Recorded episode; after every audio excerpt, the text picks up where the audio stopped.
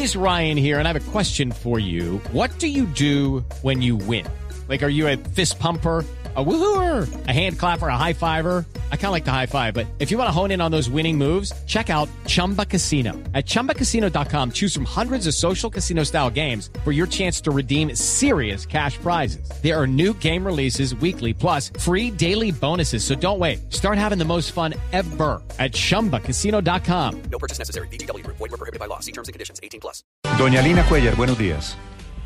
Buenos días, muchas Lina gracias por la invitación. Gracias. Lina Cuellar es la directora de la Fundación Sentido, que como les he dicho, es una fundación seria que hace esta mañana una crítica a la revista Soho, que se mete con el tema de Me Too, pero por la vía de las mujeres desnudas, las mujeres simulando aparentemente una escena lésbica. Lina, ¿cuál es su molestia con la revista Soho?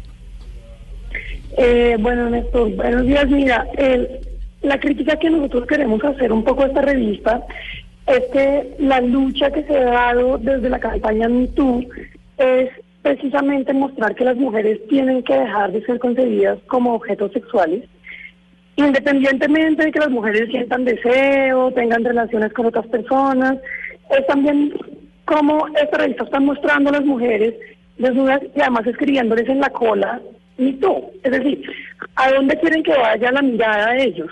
Pues evidentemente a al erotismo de ellas y a una escena ahí como simulada y como medio lésbica de ellas dos y realmente el mensaje de mi tú y el acoso sexual queda completamente en un segundo plano.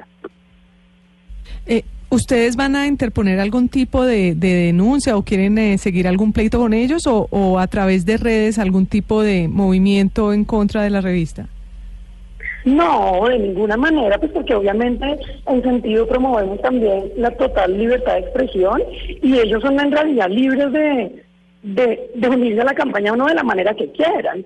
Realmente esto es más como una, una invitación a cuestionar esas formas de, de, de seguir pensando que las mujeres siguen siendo objeto de deseo aún cuando son abusadas o cuando son acosadas, ¿cierto? Sí. Eh, digamos, es como un poco eh, llamar la, atención sobre esa idea Lina. de que de que de todas maneras el acoso es una cosa de segundo plano. ¿Usted leyó los artículos de adentro de la revista, no solo la portada? No, nosotros no hemos leído los artículos y solamente estamos haciendo un análisis de la portada porque la portada también es un discurso. Claro. ¿Y por qué no se toma el tiempo y la molestia de leer también los artículos para entender eh, todo el contexto, digamos? Porque yo entiendo que la portada tiene un mensaje, pero adentro el contenido, por otro lado, yo estoy de acuerdo con usted en que la portada eh, deja dudas y, y deja una controversia, pero los artículos adentro me parece que van por otro lado.